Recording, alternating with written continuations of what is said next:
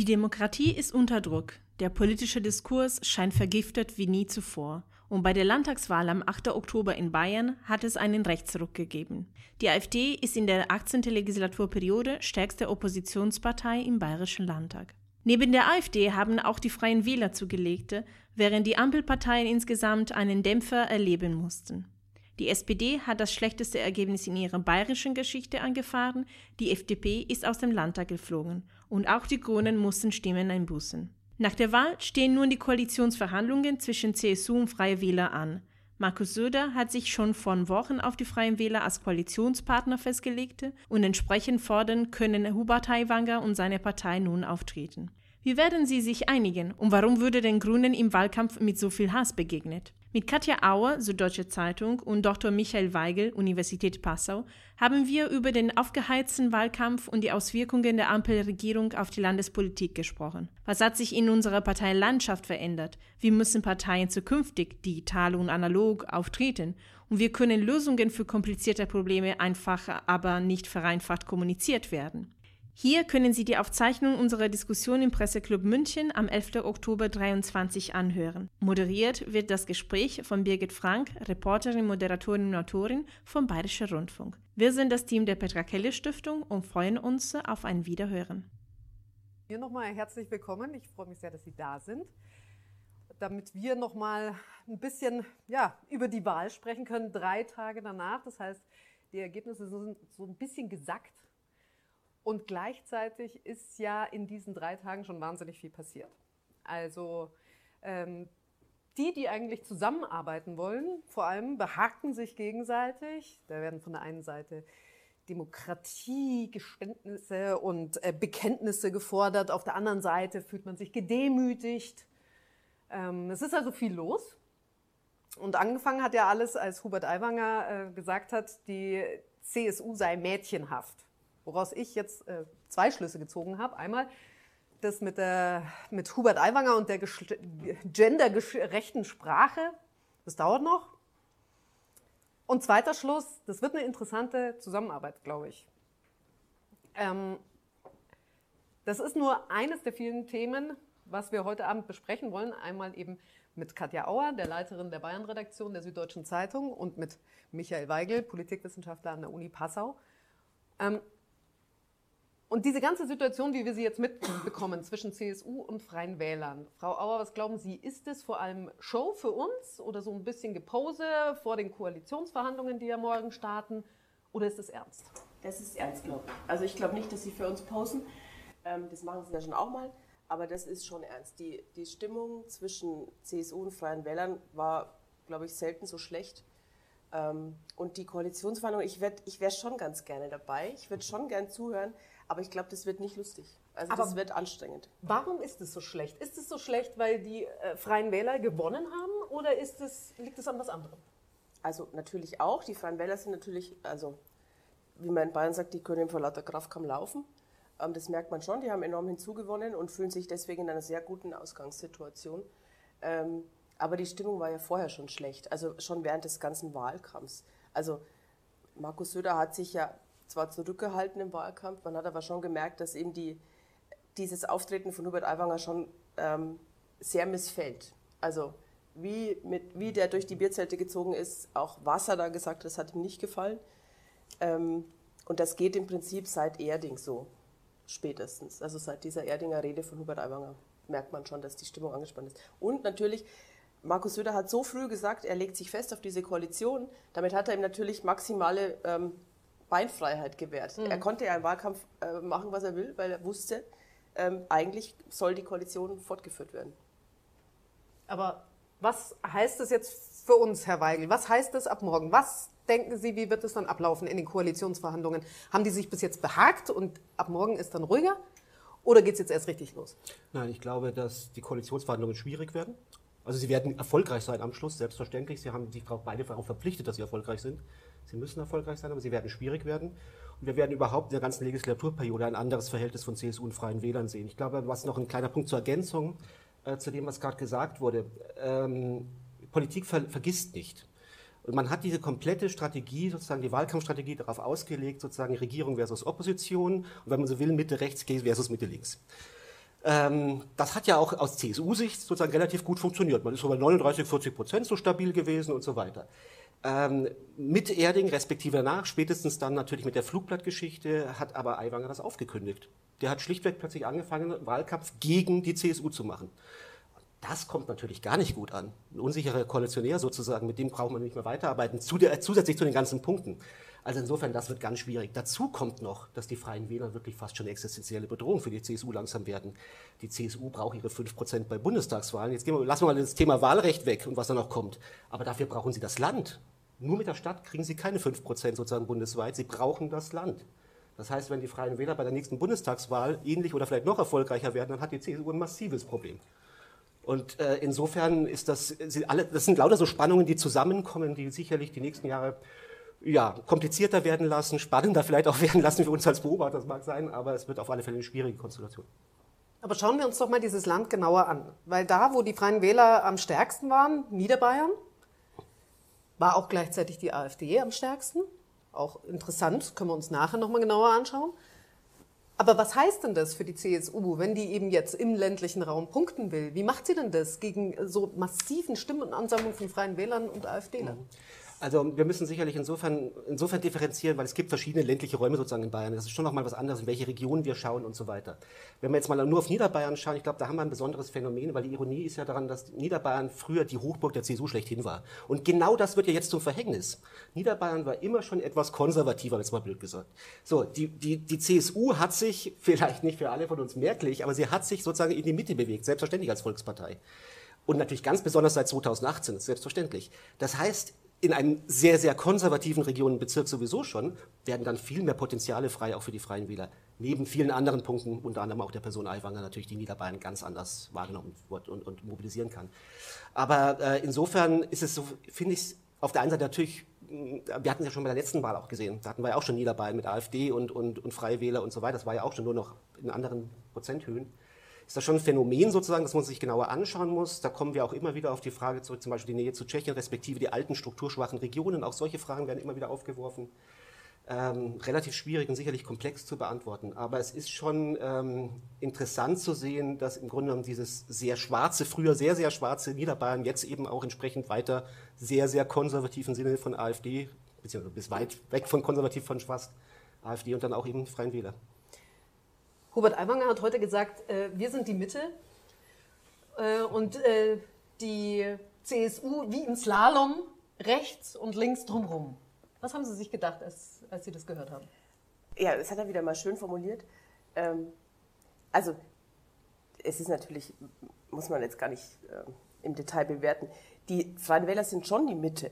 Das Problem ist, glaube ich, aber das heißt Problem, ähm, wenn man mal das Wahlprogramm liest der Freien Wähler und auch die Freien Wähler kennt, wo die herkommen, die sind total Mitte. Also das ist klassische Mitte. Nur Hubert Aiwanger hat natürlich im Wahlkampf so weit immer nach rechts äh, geguckt und sich auch so geäußert, dass er jetzt möglicherweise als Rechter wahrgenommen wird, als die Partei eigentlich ist. Also die, die Freien Wähler würde ich schon als Mitte, Mitte, rechts, konservativ, bürgerlich auf jeden Fall bezeichnen. Dass die CSU drumherum kurft, nun ja, also Markus Söder hat es ja mal ausprobiert, wie es ist, wenn er ein bisschen grüner wird. Hat dann doch nicht geklappt, ähm, hat seiner Partei nicht gefallen. Das hat er ja nun wirklich äh, in diesem Wahlkampf total widerlegt. Ähm, von daher kann man, ja, da wird schon mal gewechselt, aber die CSU hatte immer schon viel Platz für viele Positionen. Im Landtag wird ja jetzt umgeräumt werden. Mhm. Ähm, die AfD hat sehr viel mehr Stimmen bekommen, auch sehr viel mehr Sitze eben dann als Resultat. Ähm, Merken Sie denn jetzt schon an der Stimmung, dass was anders wird mit der AfD als stärkster Oppositionspartei? Also es wird ganz sicher anders. Man hat schon gemerkt, beim letzten Mal, als die AfD eingezogen ist, hat sich die Stimmung im Landtag rasant verändert, finde ich. Also auch für die Beobachter. Einfach, weil da immer diese, da waren immer diese Leute jetzt. Also die Stimmung im Landtag ist oft schon sehr gut. Also auch bei aller, also so kommt mir das vor, bei aller äh, politischen, bei allem Diskurs, dann hockt man trotzdem am Abend zusammen irgendwo und quatscht. Mhm. Und das, da war nie ein AfDler dabei gesessen, also in meiner Beobachtung vielleicht ein oder andere. Und jetzt werden das noch mehr und die haben ja auch schon angekündigt, sie wollen natürlich jetzt auch die, die Rolle der Oppositionsführerin voll ausfüllen. Die werden Vizepräsidenten fordern, was sie die ganze Zeit schon gemacht haben und mutmaßlich wieder keinen kriegen. Die dürfen als Erste sprechen ähm, bei, den, bei den Debatten, dürfen als Erste erwidern auf, auf die Regierung. Und das wird man im Ton, der Ton wird sich massiv verschärfen, bin ich mir ganz sicher. Jetzt äh, mal abgesehen von Inhalten, wenn man jetzt mal die Arbeit der AfD im Landtag der letzten Jahre bewertet, die haben sich ja sehr zerstritten präsentiert. Ja. Und wenn wir jetzt immer darüber reden, dass die Landtagswahlen ja auch ein, ein Abstrafen der Ampelkoalition in Berlin sind, weil die so zerstritten sind. Offensichtlich hat äh, die zerstrittene AfD im Bayerischen Landtag niemanden gestellt. Nein. Also es ist ganz offensichtlich so, dass die Arbeit, die inhaltliche Arbeit der AfD nicht bewertet wird. Weil dann, also das hat, interessiert niemanden, was die im Landtag tun, offenbar. Deren Anhängern ist das egal. Das wurde ja auch immer wieder berichtet, kann man auch immer darüber diskutieren, wie viel man darüber berichten soll. Ähm, aber es hat ganz offensichtlich stört niemand. Die haben sich da aufgeführt, wirklich wie, also präsentiert, total zerstritten und immer nur komische Auftritte, Hetze. Also da war überhaupt nichts Konstruktives Mhm. dabei. Sehen Sie das genauso? Ja, ja, auf alle Fälle. Ich glaube, das Grundproblem daran ist aber nochmal ein anderes, was sozusagen wirklich auch noch weiter darüber hinausgreift, nämlich schlichtweg, fragen Sie mal, was die Leute überhaupt vom Landtag mitkriegen. Das ist das Grundproblem. Also ich, ich würde wetten, wenn wir jetzt mal ins Detail gehen, die Wählerinnen und Wähler, die jetzt andere Parteien gewählt haben, die wissen auch nicht, was die Parteien wirklich genau im Landtag gemacht haben. Das heißt, der Landtag kriegt generell viel zu wenig Aufmerksamkeit. Und bei der AfD kommt natürlich noch dazu, dass das tatsächlich eine Partei ist, die praktisch äh, komplett über Bundesstimmung oder irgendetwas läuft. Da ist es völlig egal. Die können auch aufstellen, wen sie wollen. Also ich meine, sie hatten ja auch ein sehr ähm, besonderes Spitzenduo, kann man es mal so ausdrücken. Auch das ist völlig egal, wen die aufstellen. Beim Aber- letzten Mal hatten sie niemanden, haben, haben, waren erfolgreich, diesmal haben sie zwei, sehr besondere sind erfolgreich, das ist letztlich völlig egal. Aber ich glaube schon, dass es im Grundsatz Herausforderung eigentlich mal wäre, den Landtag mal wieder stärker in, ins Bewusstsein zu bringen. Ähm, das ist natürlich, wenn ich mir Süddeutsche oder Bayerischer Rundfunk anschaue, jetzt nicht das Thema, aber in der großen Fläche, glaube ich, weiß kein Mensch, was da passiert. Aber worum geht es denn dann, wenn es nicht um die konkrete Arbeit der Parteien geht? Ähm, Es heißt ja jetzt auch immer, die AfD ist nicht aus Protest gewählt worden. Warum dann? Na, ich glaube, bei der AfD kommen zwei Sachen zusammen. Also das eine ist, dass, ich glaube, das sollte man gar nicht unterschätzen, die AfD hat einen relativ hohen Stammwähleranteil und zwar einen, einen relativ hohen Anteil von Personen, die schlichtweg loyal sind und die das gut finden, was die machen. Ganz einfach. Ähm, und dann kommt dazu eine, eine Gruppe, ja, ich, ich habe immer so ein Problem, wenn die einfach nur pauschal als, als Protestwähler. Das sind, ich, ich würde eher die Unzufriedenen so in, in irgendeiner Art und Weise. Die sind aber über sehr, sehr unterschiedliche Dinge unzufrieden. Also da gibt es Leute, die sind unzufrieden über soziale Gerechtigkeit, die eigentlich relativ nah, ich sage es mal eher eigentlich vielleicht SPD wären und plötzlich dann AfD wählen. Die anderen sind unzufrieden über Migration und wählen AfD. Die Dritten sind über noch ein ganz anderes Thema unzufrieden. Also das ist so ein Pool, ähm, von, die, die, die Unzufriedenen anzieht. Und man muss natürlich auch sagen, ähm, das ist, wenn man sich jetzt zum Beispiel Wahlprogramme angeschaut hat, wir sehen bei den demokratischen Parteien, Gott sei Dank, das meine ich jetzt wahrlich überhaupt nicht kritisch, einen relativ großen Zielkonsens bei ganz vielen Fragen. Es geht eher um die, den Weg dahin. Ähm, die AfD war fundamentaler Position. Praktisch jedes Thema konnten sie einfach nehmen, sagen das Gegenteil. Da konnten sie bei AfD nachschauen, wussten sie ja genau, das, da fordern sie das Gegenteil. Der Punkt ist aber nur, wenn sie heute jetzt zum Beispiel gegen Europa sind oder das kritisch finden, wen wollen sie denn wählen? Da sind sie ganz schnell bei der AfD. Wenn sie gegen Migration sind, jetzt mal, ich mache das mal pauschal gegen Migration, dann ist das Original in Anführungszeichen die AfD. Wen wollen Sie wählen? Und wenn Sie dann, und das ist ein gesellschaftliches Problem, einfach akzeptieren, dass es in dieser Partei auch extremistische und natürlich systemfeindliche, rechtsradikale, antisemitische Strömungen gibt, völlig unzweifelhaft, dann stört es Sie nicht. Für die meisten Menschen oder für viele Menschen ist die AfD im Grunde genommen eine normale Partei. So, ganz einfach. Äh, also wenn wir darüber reden, wie antidemokratisch die sind, das ist, äh, was ich sofort unterschreiben würde, gar keine Frage, dann ist das, glaube ich, müssen wir schon sehen, eine Debatte einer gewissen, äh, eines gewissen Expertentums oder gewissen Interessierten oder einer gewissen sozusagen Schicht oder Milieu sozusagen in der Bevölkerung. Für den Rest, für ganz viele ist die AfD eine relativ normale Partei. Mein Gott, da gibt es halt auch extremistische Strömungen. Die anderen Parteien sind auch nicht perfekt, um es jetzt mal ein bisschen salopp zu formulieren. So. Und ähm, also insofern, wie gesagt, da kommen, da kommen Überzeugungstäter bei der AfD zusammen, zusammen mit sicherlich auch Protestwählern, die wirklich nur den anderen es zeigen wollen, bis hin eben zu solchen, die unzufrieden sind aus völlig unterschiedlichen Gründen. Ich glaube, das ist so eine, so eine Gemengenlage. Aber was heißt das jetzt für uns gesellschaftlich, parteienpolitisch? Müsste, müssten solche Menschen, die eben zum Beispiel grundsätzlich etwas gegen Europa haben, müssten die mehr Auswahl haben? Müssten wir tatsächlich mehr Meinungsvielfalt präsentieren im Ja, Parteienspektrum? im besten Fall natürlich sozusagen würde man sagen, ja. Also im besten Fall wäre es, wenn wir eine demokratische Partei hätten, die trotzdem gegen Europa ist. Machen wir es mal so. Aber also so, aber da, da kommen wir natürlich, aber das ist jetzt natürlich ein theoretisches Konstrukt, was wir gerade machen. Also es gibt ja gute Gründe, warum man, man kann ja für Europa ein bisschen mehr oder weniger Europa, aber dass man grundsätzlich für Europa ist. Das hat ja auch viel mit, ich sage es mal, Rationalität und Verstand zu tun. So, also dann zu sagen, wir brauchen jetzt irgendwie zwingend eine Partei, die dagegen ist, ist ja Quatsch. Das ist, ist ja nur ein theoretisches Konstrukt. Aber ich will damit nur sagen, dass äh, die AfD mit ihrer Fundamentalopposition tatsächlich eben auch ganz, bei ganz vielen andocken kann. Das ist der Punkt. Weil sie eben, wenn sie sagen, wenn ihnen das demokratische Moment, das antidemokratische nicht so stört, dann finden sie ganz schnell eine Heimat bei der AfD. Hm. Das, das, ist so der Punkt und das ist ein Problem, glaube ich, was, was ich einfach sehe. Frau Auer, die AfD wird in Bayern vom Verfassungsschutz beobachtet. Da geht es um zum Beispiel Umsturzfantasien von einigen Mitgliedern, die tatsächlich konkret den Umsturz so äh, sich herbei fantasieren. Wir reden von teilweise wirklich hartem rechtsradikalen Gedankengut. Ist es den Wählern egal oder wählen sie die Partei trotzdem? Da oder auch, deswegen? Auch da gibt es, glaube ich, Unterschiede. Auch da, also man, die sind jetzt nicht, also ich weiß es nicht genau, ich würde mal vermuten, es gibt ungefähr ein Drittel, die finden das gut. Also, also auch wirklich, die sind, und dann gibt es vielleicht ein Drittel, äh, die nehmen es in Kauf und vielleicht noch ein Drittel, denen ist egal. So würde ich es. Also, oder vielleicht verteilt sich es etwas anders, aber ich glaube tatsächlich, dass es viele Leute in Kauf nehmen, weil sie sagen, ja gut, man ist es ja inzwischen auch, im, man sieht das ja auch in dem, was man, wie man spricht wieder. Also man, es, es hat sich ja etwas verschoben in unserer Gesellschaft. Man spricht wieder anders und ähm, dann sagt man, mein Gott, dann wenn die AfD, wenn die rechtsextrem heißt, dann heißt sie halt so, macht mir aber nichts. Aber dieses ähm, ich möchte, ich, mir, mir passen die Verhältnisse nicht, ich wähle dagegen, ich oh. wähle die AfD. Wogegen sind die Menschen? Was passt nicht? Ist es, ist es wir gegen die? Was ist es? Dass Dinge nicht für alle gelten?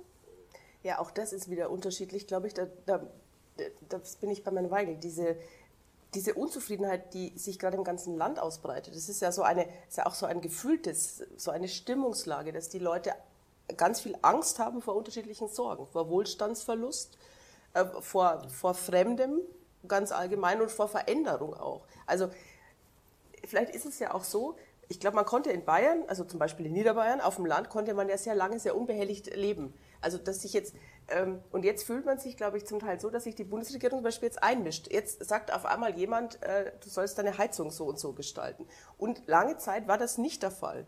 Und möglicherweise ist das aus diesem ganzen und dann kommen da fremde Menschen von irgendwo her und dann soll ich jetzt meine Heizung und dann überhaupt, was wollen die überhaupt alle von mir? Ähm, es, ist, es ist Krieg, es ist so viel Sorge und dann treibt das vielleicht manche Menschen zur AfD. Was ja in der Konsequenz heißen würde, wenn ich die, wenn Politik nicht irgendwo ist, sondern konkret bei mir, dann wird es zum Problem. Ja, ja, bis, ja, bis zu einem gewissen Grad stimmt das wahrscheinlich auch. Natürlich, in dem Moment, wo man betroffen ist, sieht man die Dinge anders. Aber das wissen wir natürlich schon lange. Ich glaube, das war auch schon immer so. Ich möchte vielleicht noch einen Punkt einfach auch wiederum nur ergänzen, noch hinzufügen, weil ich glaube, der ist ganz wichtig, ohne dass ich eine Lösung wüsste. Ich glaube, das Problem ist, dass uns, ich sage immer, die, uns fehlen die Übersetzer. Das mhm. heißt, Politik war immer schon, wie gesagt, eine Elitenveranstaltung mit einer eigenen Sprache. Das ist so, als wenn Sie zum Arzt gehen und sagt Ihnen der Arzt auf Lateinisch, was Sie haben, dann wissen Sie überhaupt nicht, was los ist. Dann fragen sie erstmal nach und dann sagt der Arzt, ach, sie haben eine Erkältung. Ach, Gott sei Dank so. Also jede, jeder Job, jedes Business hat sozusagen seine eigene Sprache, seine eigenen Rituale und so weiter und so fort. Ähm, und die sind für viele, viele Menschen extrem fremd. So, die können damit nichts anfangen. So wie wir nichts anfangen können mit diesem Ritualen, sozusagen vielleicht, wie ich es gerade gesagt habe, vom Ärzten oder so etwas. Und was es mir jetzt geht, ist, das war immer schon so. Nur früher hatten wir sozusagen Übersetzer in den Gemeinden. Und das waren vor allem die Wahlkreisabgeordneten, die eben auch damals noch ganz andere Loyalitäten, Parteibindungen hatten, auch wirklich noch lokale Autoritäten waren. Die sind dann rausgegangen, sind zum Stammtisch gegangen, haben denen das sozusagen in die Sprache übersetzt, die die Menschen verstehen. Darf ähm, ich ganz kurz einhaken? Ja. Aber sind diese Menschen nicht mehr da, weil diese Wahlkreisabgeordneten gibt es ja noch. Sind die andere geworden glaub, oder sitzen die nicht mehr am Stammtisch? Ja, wir haben einfach wir haben einen dramatischen Wandel in dem Sinne, dass natürlich wir kaum, die Parteibindungen sind heute völlig andere als früher. Wo gibt es noch die ganz harten Parteibindungen? Das sind ganz wenige. Die Dorfgemeinschaften haben sich komplett verändert. Überhaupt die sozialen, äh, wir haben kaum noch diese Milieus von damals, die gibt es so in der Form gar nicht mehr. Das sind diese berühmten Stichworte von fragmentierter und individualisierter Gesellschaft und so weiter und so co. Aber man erreicht sie halt einfach nicht mehr. Heute gehen sie raus, machen eine Parteiveranstaltung vor Ort, da kommen 20 Leute, früher sind 80 gekommen. So. Also ganz einfach. Früher haben sie im Sportverein über Politik gesprochen, heute redet kein Mensch mehr im Sportverein über Politik. So, das sind so diese Dinge. So, das heißt, die Menschen sind konfrontiert im Grunde genommen jetzt mit einer Politik, mit dieser, mit dieser Sprache, mit diesen Ritualen von Politik, können sie aber selber sozusagen nicht für sich übersetzen. Das meine ich wirklich nicht kritisch, sondern das ist so, wie ich es vorher gemeint habe. Wir könnten in vielen anderen Sphären das auch nicht. Ähm, es fehlen aber die Übersetzer. Und so, wer kommt jetzt da rein? Radikale, weil die können nämlich genau die Sprache sprechen. Social Media da brauchen Sie gar nicht unbedingt jetzt die Superradikalen, sondern da brauchen Sie einfach nur Leute, die ich, jetzt mache ich es mal sehr polemisch, jetzt weiß ich auch, Leute, die keine Ahnung von Politik haben, übersetzen Politik für Leute, die auch keine Ahnung haben. So, und so weiter und so fort. Das heißt, wir, wir, wir haben ein Kommunikationsproblem, auch ein Vermittlungsproblem. Und was die Folge ist, dass wir eine unglaubliche Unzufriedenheit in der Bevölkerung genereller Art haben. Wir haben ein unglaubliches Misstrauen gegenüber politischen Institutionen. Das ist bei uns sogar noch ein bisschen besser als in manchen anderen Staaten, ändert aber nichts daran, dass es auch bei uns immer schlechter wird. Und das ist natürlich dann auch ein Nährboden wiederum für solche Sachen. Da können Sie eben mit dieser Unzufriedenheit und die Problemlösungskompetenz des Systems, die, dass man dir das zuschreibt, das ist massiv verschwunden. Das hat doch das Heizungsgesetz sogenannte am besten gezeigt. Also viel, viel schlechter kann man ja kein Gesetz kommunizieren, als das passiert ist. Das, ähm, es hat, glaube ich, keiner gelesen zu dem Zeitpunkt, jetzt wahrscheinlich auch nicht viele mehr, aber das war ja ein Debakel und auch ein Kommunikationsdebakel. Aber was lernen wir daraus? Also klar, Social Media wissen wir, Extreme werden belohnt. Deswegen natürlich Menschen mit äh, extremen Botschaften äh, kriegen da viel Gehör. Aber was müssten denn die Parteien für Schlüsse daraus ziehen? Also müssten die tatsächlich mehr äh, Social Media technisch kommunizieren? Was diese Botschaftsvermittlung, wie kann die besser ankommen? Also das, das glaube ich tatsächlich. Also wir, ähm, man kommt da nicht mehr drum rum um, um Social Media, ob man das nun gut heißt oder nicht. Das und machen die ja auch. Ja, aber also. nicht, noch nicht so, also die AfD ist da sehr gut. Ja, ja. Sehr gut. Und das hat ja auch, ich glaube, hat es nicht Söder jetzt auch schon angekündigt, dass er, dass er das noch verstärken will? Also er selber macht es ja ohnehin sehr stark, aber ich glaube schon, dass, dass da für die, für die demokratischen Parteien noch Potenzial ist, auch um gerade auch um Jüngere vielleicht zu erreichen und auch um mehr zu erklären. Aber gibt es da nicht eine natürliche Grenze? Weil wenn ich komplexe Botschaften habe, dann ist natürlich Social Media eine schwierige Plattform. Ja, aber vielleicht muss man auch versuchen, komplexe Botschaften äh, einfacher zu übersetzen. Mhm. Man Also kann ich ja nicht das- einfach sagen, ja. es ist kompliziert, dann bemühe dich jetzt Genau. bitte. Das ist ja nicht die Lösung. Also ich sehe das Dilemma natürlich genauso. Ich sehe aber die Antwort auch genauso. Sie müssen sich mehr bemühen. Ähm, ich glaube aber, was noch dazukommen müsste, das ist so ein bisschen meine Sorge bei dieser ganzen Geschichte. Also abgesehen davon, dass es natürlich sowieso sehr, sehr schwer ist. Also das einfach mal, das ist ja nicht so einfach, machen wir ein bisschen mehr, ein paar mehr Tweets am Tag und dann läu- läuft alles wieder. Aber ich glaube, der Punkt ist, dass wenn wir anfangen, die Komplexität von Politik wirklich in diese Sprache zu übersetzen, die die Menschen vor Ort dann auch wirklich verstehen, dann brauchen wir eigentlich einen Konsens zwischen den Parteien, dass auch nicht sofort jeder Satz komplett auf die Waage gelegt wird und zerlegt wird. Und das würde natürlich genau passieren, weil sie dann plötzlich eine Sprache finden müssen, die eben nicht mehr differenziert ist. Die eben vielleicht nicht mehr immer so ganz, also sobald ich da rangehe, könnte ich sagen, oh, so ganz korrekt ist das aber vielleicht nicht mehr. Also ich glaube, dass man dann anfangen müsste, im Grunde ein, ein Konsens zu sein in der Politik zwischen den Parteien, natürlich auch bei den Medien, in der Berichterstattung, dass man sagt, okay, hier geht es um, gerade um was anderes. Und da müssen wir dürfen wir vielleicht nicht so ganz genau hinschauen. Ist natürlich auch ein ganz schwieriges Feld, auch ein Dilemma. Aber ich glaube, solange wir den Konsens nicht haben, würde jeder Satz ausgeschlachtet werden von der Gegner, von den Kontrahenten. Ja, und ich sehe auch nicht, dass sich das ändert. Also Stichwort Heizungsgesetz, also das ja, war ja gefundenes Fressen für, Ja, also selbst innerhalb der Regierungskoalition. Nee, da gibt es Also- überhaupt keinen Trend dahin, dass sich das ändert. Im Gegenteil, es verschärft sich eher. Klar. Sehe ich auch so. Wieder die Frage, wo können wir ansetzen? Also wenn, wenn, das nicht, wenn das nicht irgendwie ein Lösungsansatz sein kann, dass man sagt, okay, wir, wir machen es jetzt irgendwie alle gemeinsam, Deutschland packt, ähm, wo, wo kann denn zum Beispiel, jetzt sagen wir einfach nur Regierungskoalition und jetzt äh, werden wir nicht mehr ehrgeizig mit Regierung und Opposition, wo könnte zum Beispiel die Regierung ansetzen äh, und sagen, okay, ähm, vielleicht innerhalb machen wir einen Burgfrieden? Ist es, ist, wäre das eine mögliche Gangart? Ich weiß nicht, ob Burgfrieden, also ich meine, zur Politik gehört auch Streit und Auseinandersetzung dazu. Was wir zurzeit immer in der Bundesregierung natürlich sehen, ist natürlich fatal. Also wenn man im Grunde genommen das Gefühl hat, dass es da überhaupt keine Sachpolitik mehr gibt, sondern nur noch Streit. Also das Gefühl muss man, ich glaube, dass, dass also im besten Fall gibt es Auseinandersetzungen, aber A, vielleicht nicht in dieser Schärfe, vielleicht auch nicht in dieser Regelmäßigkeit und B, natürlich gehören viele Probleme einfach auch intern gelöst. Also muss nicht alles immer extern und in der Öffentlichkeit dis diskutieren. Also wir wissen, dass ähm, jetzt ja nicht nur was die Regierungen angeht, auch früher, was weiß ich, äh, wenn es da immer CSU, legendäre Geschlossenheit, die haben sich da aber hinter den Kulissen, haben die sich zum Teil halb den Kopf eingeschlagen und dann sind sie alle nachher zehn Minuten später vor der Presse gestanden und wir sind alle einig. So, also äh, kann man jetzt auch Und kritisieren. es hat lang funktioniert. Genau, lang es hat auch funktioniert, aber damit kriegt man natürlich ein ganz anderes Bild nach außen, von Geschlossenheit, auch von Überzeugungskraft. Wenn Sie selbst nicht von Ihrer Sache überzeugt sind, dann werden Sie auch niemanden davon überzeugen, jetzt mal blöd gesagt. Und ich glaube, dass man da schon, aber ich, ich würde jetzt nicht vom Burgfrieden unbedingt sprechen, das klingt so, als wenn die sich nicht streiten oder nicht auseinandersetzen dürfen. Also so sehe ich das nicht. Aber man muss sich schon überlegen, wie man nach außen kommuniziert und auftritt. Ja, und gleichzeitig ist ja, wird ja immer äh, Herbert Wehner, äh, ach, und die Debatten früher. Und früher war ja alles besser. Und da waren die Auseinandersetzungen so heftig, aber eben auch konstruktiv. Äh, Ist das eine Mehr, die Ach nie ja, gestimmt hat? Das verklärt man doch immer im Rückblick, oder? Also ich möchte nicht mehr, die Reden von Franz Josef Strauß möchte ich heute nicht mehr im Landtag hören. Das, das war, mag in der Zeit passend gewesen sein, ich möchte das nicht mehr hören. Also das, deswegen glaube ich schon, dass da kommt natürlich ein bisschen Verklärung dazu. Also, das ist aber, glaube ich, normal. Ja, ja, das ist völlig normal. Aber eben nochmal die, die Frage wäre, Franz Josef Strauß heute im Landtag, was würde passieren? Ich glaube nicht, also wahrscheinlich wird er heute auch anders reden, schätze ich. Weil, Wie denn? Ja, ähm, ein bisschen ähm, weniger ähm, drastisch. Also manche, äh, mir fällt jetzt nicht das passende Wort ein, aber manche Ausdrucksweisen würde man heute nicht mehr verwenden und das ist auch gut so.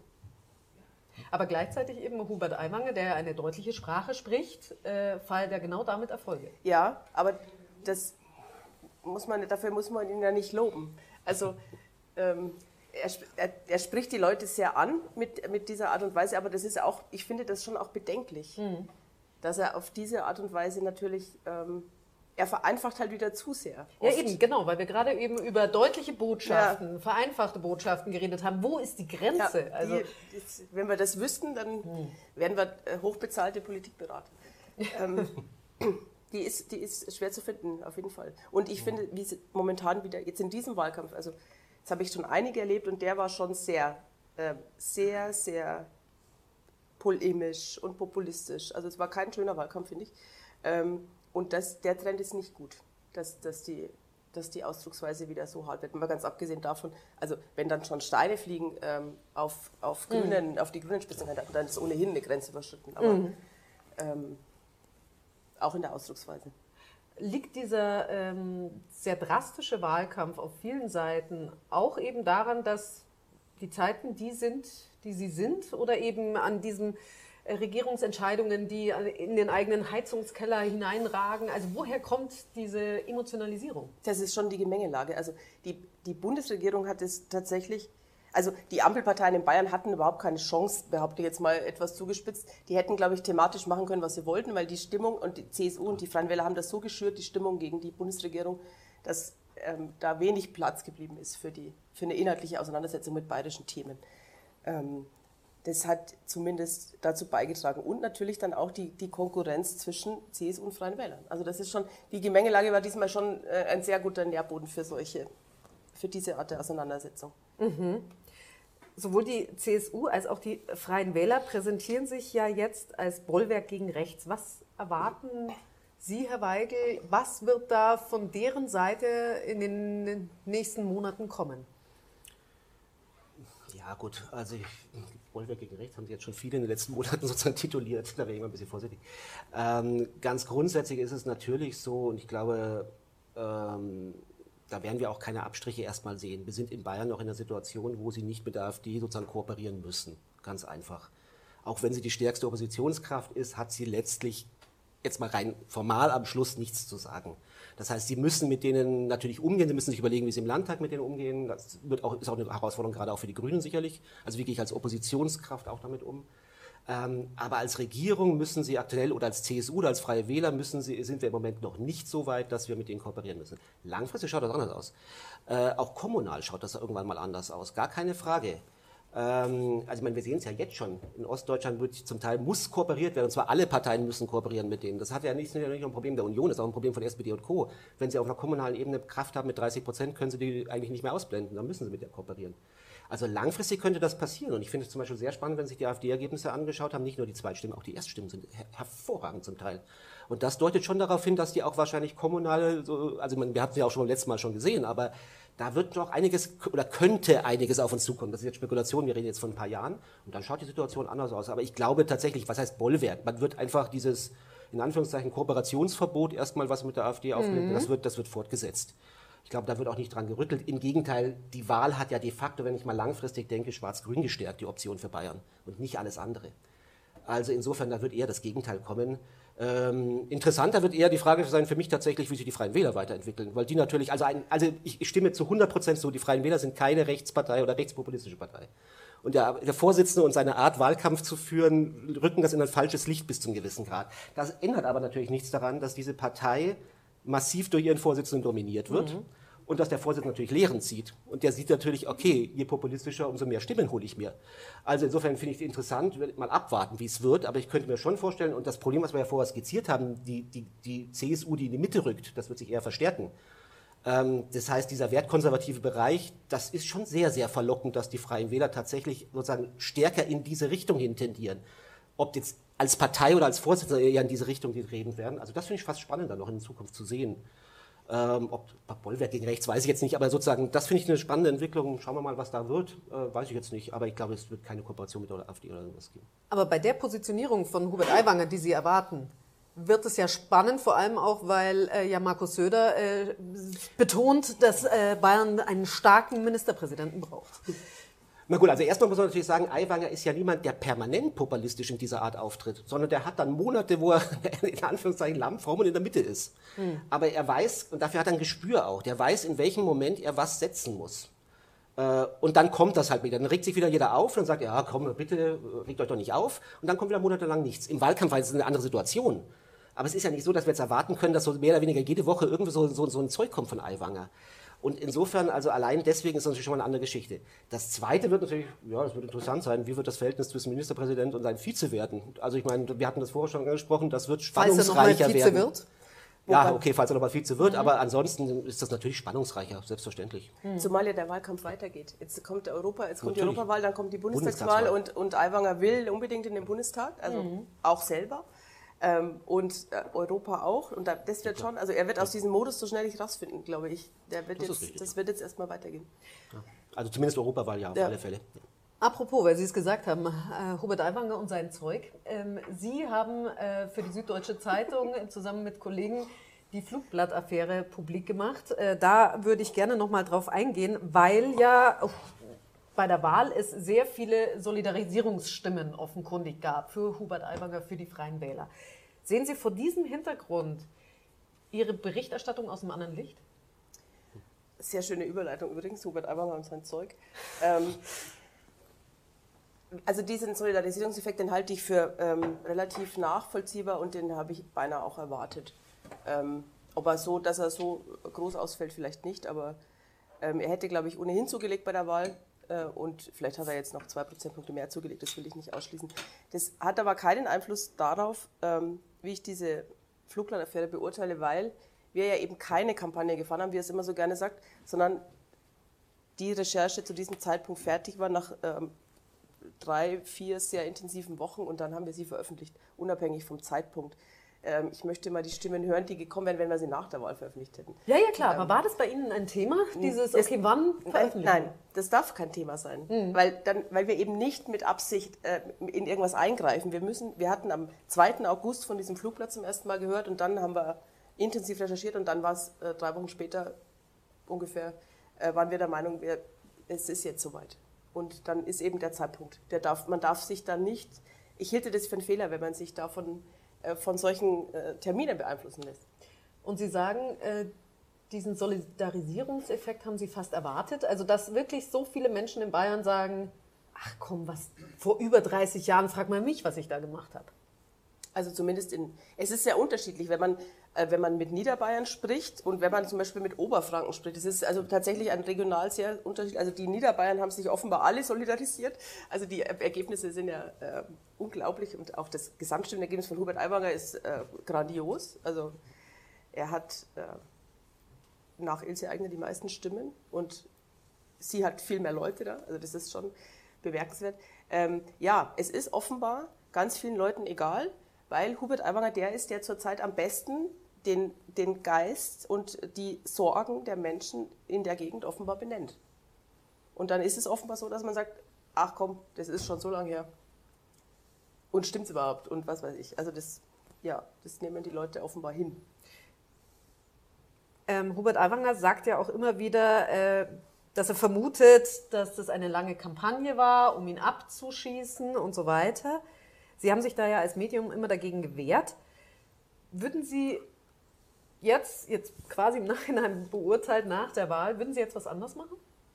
Ach, man kann immer Manöverkritik machen, das machen wir natürlich auch. Man kann immer überlegen, ob der ein oder andere, äh, ob der Tonfall in manchem Stück hätte vielleicht nüchterner sein müssen, ob man irgendeinen Kommentar ein anders mal schreibt. Also über, über journalistische Ähm, über journalistische Dinge, ja, da kann man äh, drüber sprechen. Ähm, die Geschichte an sich, nein. Jetzt gar nicht, ob man es publik macht oder nicht, aber es ist ja schon, ähm, also diese Geschichte hatte ja offenbar einen äh, Effekt bei der Wahl. So, den, man macht das publik, man bekommt damit einen Effekt und auch dieses, dieses, die da unten, äh, die da oben, wir da unten. Das ist ja auch was, was bei dieser Geschichte so ein bisschen mitschwingt. Ja, also das ist, das ist besonders lustig, weil unsere Bayern-Redaktion überwiegend aus Leuten besteht, die vom Land kommen. Ähm, ich komme zum Beispiel aus dem Dorf in der Oberpfalz. Ähm, und es ist ja immer die Erzählung, die bei der Süddeutschen, die aus der Stadt, die ziehen jetzt wieder zu Felde gegen die auf dem Land. Das ist Quatsch. Ich glaube, dass wir als Redaktion sehr gut das Land kennen und auch sehr gut verstehen. Deswegen ähm, klappt die Erzählung nicht, aber die gibt es natürlich. Was eine Lehre daraus ist und aus vielen anderen Berichterstattungen, dass wir viel mehr erklären müssen, was wir tun. Das stelle ich fest immer wieder. Dass, dass es nicht mehr so normal ist, dass Leute, dass, dass Journalismus ist nicht mehr so allgegenwärtig. Es ist ja, ähm, ja seit der Lügenpressebegriff äh, gefallen ist, wird der sehr oft verwendet. Und ich glaube, unser Auftrag muss sein, dass wir viel öfter erklären, was wir eigentlich tun und warum wir das tun und wie wir es tun. Mhm. Das also das hat man auch gemerkt. Wir haben zum Beispiel auch in der Sache dann so ein FAQ veröffentlicht und ähm, Dinge erklärt. Da gab es sehr, sehr äh, positive Resonanz, weil die also Leute dann sagen, ach so, ja dann. Also das, hab, das haben wir offenbar unterschätzt. Also unterschätzen wir, glaube ich, oft. Wir, wir setzen viel äh, zu sehr noch voraus, dass eine Tageszeitung zum Beispiel bei den Leuten am Frühstückstisch liegt. Das, das tut sie aber nicht. Wie haben Sie das extern beobachtet, das Ganze? Äh, also äh, ich, ich, fand, es war relativ klar, sehr frühzeitig, dass es Solidarisierungseffekte geben wird, und zwar massive. Dass sie so stark sind, hätte ich jetzt auch nicht erwartet, aber dass es welche geben wird. Ähm, ich, ich, würde die Berichterstattung ein bisschen kritischer sehen, aber grundsätzlich, um was es geht, ist, wenn ich so etwas im Wahlkampf bringe, dann muss ich erklären können, was es für eine Relevanz für heute hat. Und das wurde bis zum Schluss, war unklar für die viele, viele Menschen unklar, was ist die Relevanz dieser, dieses, dieser Berichterstattung. Äh, also anders ausgedrückt, die Medien haben den Auftrag, natürlich, das ist ein ganz, ganz wichtiger Auftrag, nicht nur kritisch zu begleiten, sondern eben auch die Bürgerinnen und Bürger bestmöglich zu informieren, damit sie wirklich in voller Souveränität dann auch ihre Entscheidung am Wahltag treffen können. So, wenn ich der Meinung bin, diese Geschehnisse von vor 30 Jahren oder was es war, 35 Jahren, 35, glaube ich, ja. ähm, haben eine Relevanz für die Bewertung der heutigen Person Aiwanger dann finde ich es völlig legitim. Ich finde diese Debatte um dieses Kampagnending so ein bisschen, ist jetzt völlig wurscht, so dann ist es völlig legitim, dass das gebracht wird. Ähm, wenn das nicht klar ist, dann ist man natürlich auch ganz schnell im Vorwurf der Kampagne etc. drin. Jetzt völlig wurscht, ob man schon acht Monate kennt oder so etwas, sondern dann heißt einfach, warum bringt ihr etwas, was eine Person natürlich auch in ein schlechtes Licht rückt, zu einem Zeitpunkt vier Wochen vor der Wahl, obwohl es keine Relevanz hat. Dann ist man natürlich ganz schnell in diesem Kampagnenvorwurf drin. So, und mein Problem mit der ganzen Geschichte war, dass, beziehungsweise ähm, die Süddeutsche hat da vieles gemacht, auch da kam ja dann auch nochmal nach in eigener Sache und, und, und, was da alles kam. Aber nichtsdestotrotz, bis zum Schluss hat man es zumindest nicht geschafft, viele Menschen in der Bevölkerung zu erklären, was ist eigentlich die Relevanz von diesem Ding für heute. Ähm, und auch die Oppositionsparteien haben es nicht geschafft, muss man auch sagen. Die haben es ja auch bemüht, aber auch die haben es nicht ganz geschafft. Ähm, und dann kriegt man, darf man sich natürlich nicht wundern, wenn man auch kritisch angegangen wird. Ich glaube, da darf man sich auch als Süddeutsche Zeitung nicht kritisch nicht wundern. Ähm, also da, da war so Schwierigkeiten drin. Herr Deininger, den ich sehr schätze, hat dann auch mal so, ja, also es gibt, führt kein direkter Weg vom Flugblatt zu Erding und so weiter, aber das war schon alles so ein bisschen ach, konstruiert gewirkt. Äh, noch einmal, ich halte diese Berichterstattung für völlig legitim, wenn man diesen Nutzen sieht und das für die Leute, es gab ja auch Leute, die das gesehen haben, das ist auch völlig in Ordnung, aber ich glaube, das hätte viel besser kommuniziert werden. Man hätte von Anfang an viel besser kommunizieren müssen. Was ist denn die Relevanz dieser Geschichte? Und deswegen bin ich da auch so ein bisschen kritischer, was diese Berichterstattung angeht, weil sie natürlich einfach, ähm, also ich hege überhaupt keine Zweifel an, dass sie hervorragend recherchiert ist, etc. Ähm, da, da, da, wollen wir gar nicht drüber reden. Ähm, aber am Schluss steht halt dann, kommt plötzlich ihren Bruder, der sagt und so weiter. Ja, am Ende steht halt dann Aussage gegen Aussage und sowas, was soll's. Aber äh, ich glaube, man hätte von Anfang an klar machen müssen, wenn ich so eine Geschichte im Wahlkampf bringe, muss ich klar machen, was die Relevanz ist. Ich glaube, da, da ist für mich der eigentliche, also mhm. nicht nur dieses Erklären, sondern auch diese Relevanzbegründung dieser Geschichte. Weil wenn ich das nicht begründen kann, dann ist es halt eine Kampagne, in Anführungszeichen. Ich glaube, also, da, ist ein, da, ist, da waren Defizite da. Also ich sehe die Relevanz schon ähm, ganz eindeutig darin, dass einfach der stellvertretende Ministerpräsident Bayerns, also ein Mann mit einem sehr hohen Staatsamt, ähm, wenn der in seiner Jugend, äh, Zitat, Mitschüler ein Nazi durch und durch war, halte ich das schon für relevant. Ähm, dass jemand, der dann auch eben in Erding sich wieder hinstellt und diese Demokratie ähm, zumindest in Frage stellt. Ähm, also ich, ich sage ja nicht gar nicht, dass, es, dass ich es nicht relevant ja. finde. Ich sage nur, das hätte man erklären ja. müssen. Das ist, glaube ich, mein Punkt. Weil damit hat man Tür und Tor geöffnet dass einfach die ganze Zeit sagen konnte, was soll das, was soll das, das ist nur eine Schmutzkampagne gegen mich, die wollen mich nur fertig machen, hat ja überhaupt keine Relevanz. Und wenn man die Leute vor Ort fragt, sagen ihnen ganz viele, ja, ich verstehe bis heute nicht, was die Relevanz ist. Das Interessante ist, so, es haben, glaube ich, ganz viele nicht gelesen. Ähm, die Debatte auch im Netz, die ging ja schon los nach, dem, nach, der, ersten, nach der ersten Titelzeile und da, da konnte es noch gar keiner gelesen haben. Und das, also das merke ich immer wieder, dass natürlich, es wurde, war natürlich auch viel ähm, und dass einfach Leute da nur noch irgendwelche Zeilen gelesen haben und da wurde sehr viel debattiert ohne, ohne Kenntnis. Aber klar, man muss natürlich versuchen, das, das Ding zu den Menschen zu bringen. Und das ist, da sind wir wieder beim Erklären, was wir eigentlich tun. Also das ist, es wird immer wichtiger in allen, mhm. also in allen Dingen. Aber eben Stichwort erklären und äh, sagen, so ein bisschen seine Schlüsse ziehen. Ähm, weil jetzt auch immer gesagt wird, diese Wahl war eine Wahl gegen die Regierungskoalition in Berlin. Und dort äh, geben Sie sich ja mehr oder weniger einsichtig. Ähm, jetzt gab es diese Erklärung, wie viel schon umgesetzt wurde aus dem Koalitionsvertrag und so. Äh, wenn ich jetzt vielleicht Sie interpretieren darf, würden Sie sagen, naja, das bringt uns jetzt auch nicht weiter oder die nicht weiter, wenn Sie jetzt irgendwie aufzählen, wie viele Prozentpunkte und so. Was würden denn Sie tun, wenn Sie die SPD wären in Bayern? Also ich glaube, es gibt im Moment kaum einen undankbaren Job und einen Job, der am schwierigsten wahrscheinlich zu besetzen ist als Berater der SPD. Ähm, die SPD hat im Grunde, glaube ich, jetzt im Grunde in Anführungszeichen noch eine allerletzte Chance bekommen. Diese Partei steht tatsächlich in Bayern kurz vor der 5%-Hürde. Das muss man einfach so sehen. Ähm, wir Sie haben es ja auch allein im Wahlkampf erlebt. Ich habe ich in irgendeiner Diskussionsveranstaltung, in irgendeinem Interview einmal die SPD erwähnt? Nein, weil sie völlig irrelevant war. So, das ist der Punkt. Ich sage nicht, dass sie keine relevanten Themen hat. Äh, es ist durchaus ein spannendes Wahlprogramm auch, weil interessantes Wahlprogramm, weil eigentlich in jedem zweiten Satz Gewerkschaft drinsteht. Da sieht, man, wie man versucht, sozusagen auf die alte Klientel wieder zu, zu mobilisieren. Aber nichtsdestotrotz, das sind ja relevante Themen, Wohnungsmarkt etc. Das sind ja, ja auch gerade Wohnungsmarkt und, und äh, Zukunftsängste. Man, hat, man wird als überhaupt nicht mehr relevant eingestuft. Und diese Partei muss sich, glaube ich, und das ist wirklich die letzte Chance, fast schon, fast so. Äh, das sieht man übrigens auch bei der CSU, bei der SPD auch intern die wissen auch ganz genau, dass das wirklich eine extrem existenziell bedrohende Situation ist, in der sie sind. Ähm, die müssen im Grunde genommen wirklich sich überlegen, wie sie zum Beispiel äh, in Anführungszeichen Reste der alten Volkspartei ablegen und anfangen, als Kleinstpartei Kampagnen zu fahren. Also ich kann, es macht keinen Sinn, darüber zu jammern, dass ich nicht mehr in die Fläche gehe. Ja, natürlich kann ich das nicht mehr. Wenn ich so wenige Mitglieder noch habe und auch noch aktive Mitglieder habe, die allermeisten, übrigens das Problem also bei der CSU bis zum gewissen Grad natürlich auch, muss man deutlich zu sagen, aber die, viele der Ortsverbände der SPD existieren eigentlich nur noch auf dem Papier. Die gibt es nicht mehr vor Ort. Ja, dann macht es aber keinen Sinn zu sagen, oh, wie schade, wir erreichen die Leute nicht mehr, sondern muss ich mir eine andere Kampagne überlegen. Wenn Sie sich anschauen, früher die Grünen in ihrer Anfangszeit, oder ich heiße Anfangszeit, denke ich jetzt sozusagen schon 20 Jahre nach ihrer Gründung, aber jetzt nicht in den letzten fünf Jahren, ähm, die hatten wenig Mitglieder, die hatten relativ wenig Fläche sozusagen, aber haben trotzdem dann eben ihre eigenen Strategien entwickelt, wie sie auch als Kleinpartei dann mobilisieren können. Grünen sind da definitiv in einer viel besseren Position gewesen. Das ändert aber nichts daran, dass die Partei sich überlegen muss, wie sie da rauskommt, weil nach jeder Wahl hören wir das Gleiche. Wir müssen es besser kommunizieren, wir müssen wieder die Leute erreichen, wir müssen wieder, und es passiert überhaupt nichts. Sie bräuchten auch dringend ein Personal mit einer anderen Ausstrahlungskraft. Auch das muss man hm. sagen, mal woher denn nehmen? So, also das sind, das sind auch, sie kriegen sie nicht so einfach. Aber ähm, ja, von Brunn ist natürlich sicherlich jetzt nicht der ganz große, in Anführungszeichen, Burner gewesen, muss man auch sagen. Das ist niemand, der massiv zieht, auch viel zu unbekannt. Aber das sind alles Probleme, wo man wirklich sagt, ja, das kennen wir, das weiß wahrscheinlich die Partei auch. Ich habe mal mit der SPD eine Diskussionsveranstaltung gehabt, ach, das war zehn Jahre oder sowas her. Mhm. Da haben wir im Grunde um genau diese Themen mhm. besprochen. Ähm, also genau die, die wir jetzt auch wieder reden.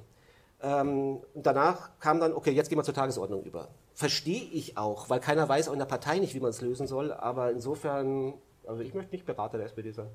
Aber es ist doch schon ein Phänomen in einer Zeit, wo die Leute Angst haben ähm, um das Geld, was sie am Ende des Monats noch haben und so weiter und so fort. Eine Partei, die, äh, deren Kampagne darauf basiert, wie wir das Wohnen bezahlen, die für den Mindestlohn steht und so weiter und so weiter, dass das nicht punktet. Die, die Menschen in Bayern weisen der SPD keine Kompetenzen mehr ja, zu. So ist es.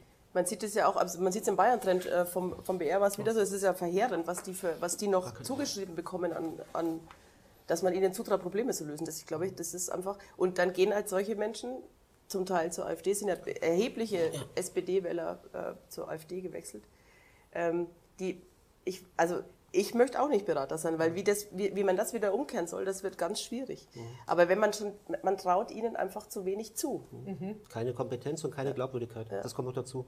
Und selbst das, das Spitzenpersonal, Entschuldigung, auch mit, mit äh, Christian Ude hat es ja auch nicht geklappt. Ich meine, der war nun ja. der prominenteste zu der Zeit, den sie hatten, glaube ich. Ja. Ähm, hat nicht funktioniert. Ja, wobei man natürlich mehr München gar nicht machen konnte, das muss man auch sagen. Ja, gut. Also Ude ist außerhalb von München einfach überhaupt nicht angekommen. Nee. Aber es ändert ja auch nichts daran. Aber es ist völlig richtig. Da hatte man mal eine Persönlichkeit, die wirklich auch die allermeisten kannten. Ja. Die Persönlichkeit von Format, das hat trotzdem nicht funktioniert. Also wo soll ich jetzt noch eine Persönlichkeit herkriegen, die Stadt und Land und so weiter alles noch vereint? Keine Ahnung. Aber es ist, es ist eine dramatische Situation bei der SPD, gar keine Frage. Mhm. Wie sehen Sie die FDP?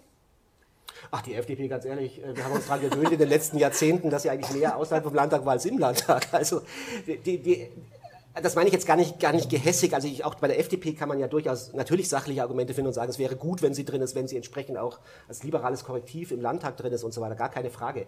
Aber die, Freien, die, die FDP hat früher mal in den 50er, 60er, auch gerade noch so Anfang der 60er Jahre Hochburgen gehabt. Und seitdem die weg sind, ist die komplett zurückgeworfen auf eine extrem kleine Stammwählerschaft äh, in Bayern. Das heißt, sie müssen immer dazu mobilisieren. Und dieses dazu mobilisieren hängt komplett vom Bund ab wenn im Bund, wenn es da hochgeht, wir hätten jetzt im Bund gerade eine gute Phase mit 10 Prozent, wären die hundertprozentig im Landtag jetzt drin. Wenn es halt im Bund gerade schlecht läuft, sind sie hundertprozentig auch draußen.